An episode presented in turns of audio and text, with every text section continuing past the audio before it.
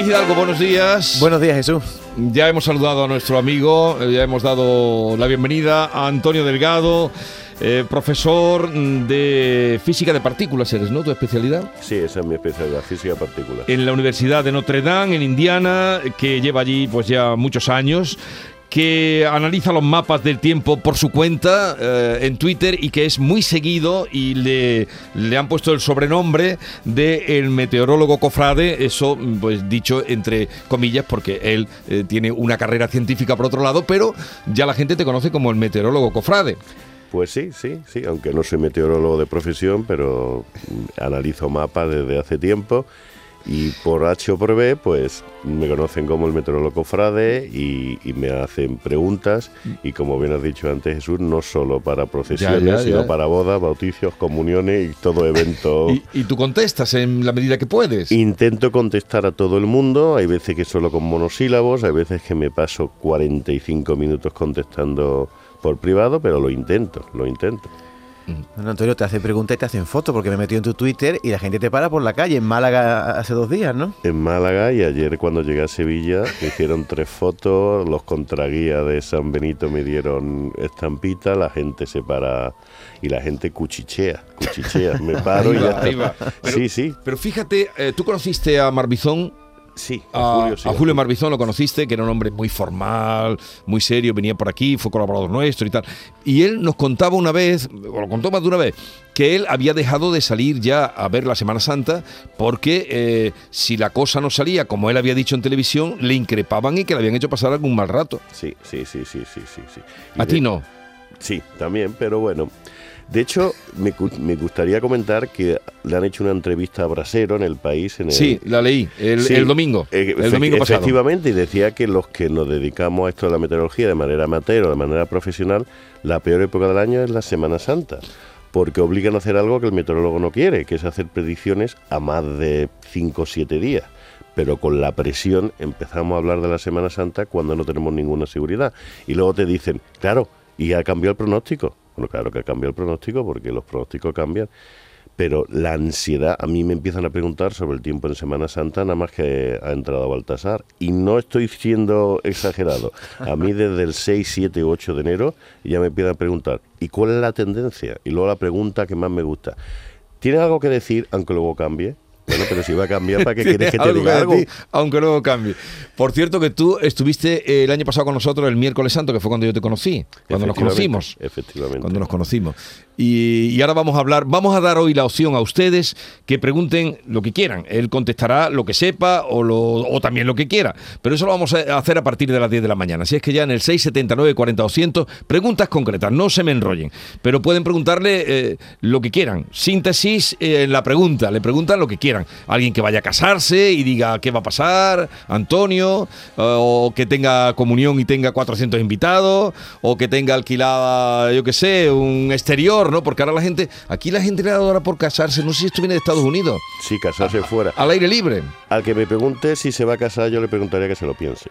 Ah, pero esa moda de casarse en exteriores, allí es muy dada, ¿no? Sí, allí, allí es muy dada eh, la ceremonia hacerlo en un jardín y luego pues la recepción hacerla bajo una carpa, en, en, yo he visto en campos de golf o en... Sí o en praderas. O no, pero, pero, aquí hay gente que se va hasta la playa sí, y sí, sí, en eras hay sitios rarísimos que no sé ni cómo pueden calentar allí eh, la cocina, ¿no? No, lo que hacen es que supongo que también existe aquí camiones habilitados con cocinas dentro. Sí, sí, sí. sí. Eh, y ya el catering viene con la cocina incorporada. El problema que es que si hace demasiado, eh, si llueve, pero también hay un problema si es una boda sobre exterior, como lo de como por calentar al Lorenzo, a ver, tú. Mm. Yo he llegado a ver con instalaciones de aire acondicionado. Te ponen la carpa enorme y te ponen. Eh, aire acondicionado. Ap aparatos de aire acondicionado. Digo, para eso métete en un sitio ya preparado, mm. pero. Sí, a la gente le gusta. Mm. Antonio, en los últimos años se nos han metido las predicciones meteorológicas en el móvil y hay un montón de aplicaciones a las que consultamos. Me voy de fin de semana a ver qué tiempo hace. ¿Son fiables estas aplicaciones? Ninguna.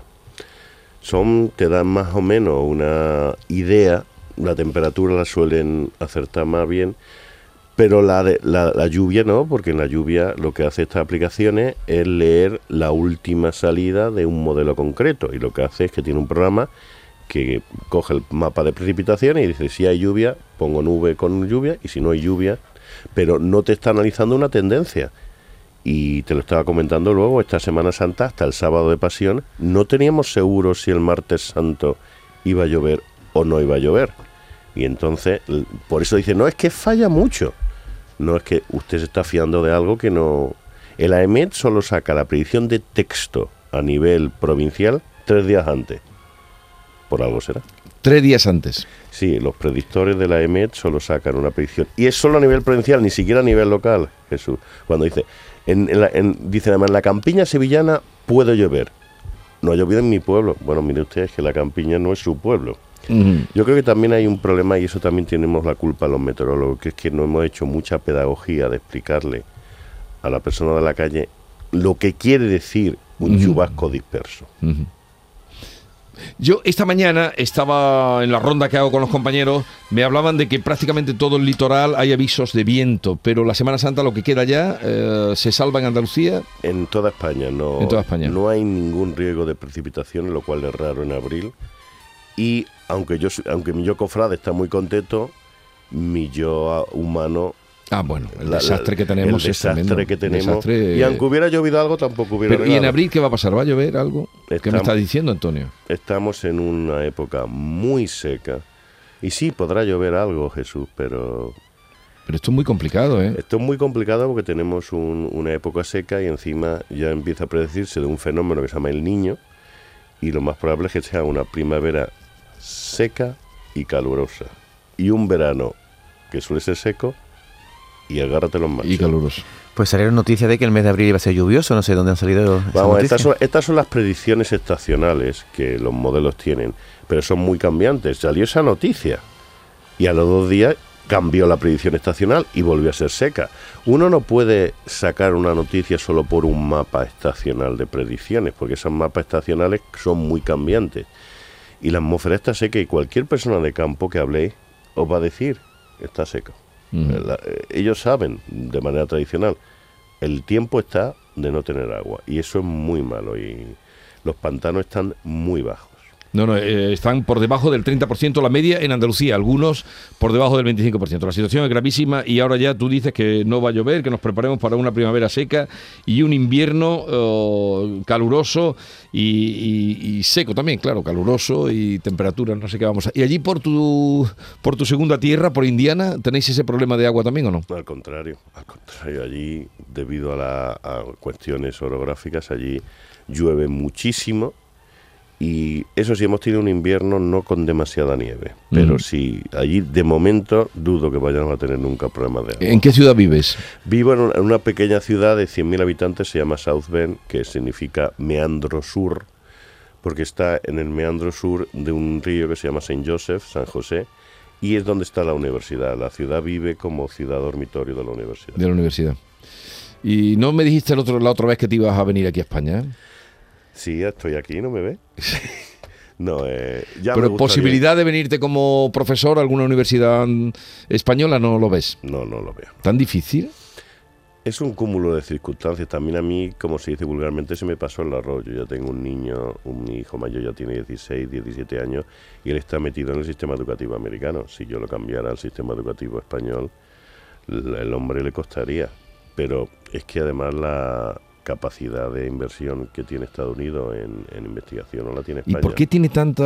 eh, los que estáis allí, o he conocido más gente que ha estado de profesores, mm, ¿por qué, por qué tienen, si además son universidades privadas?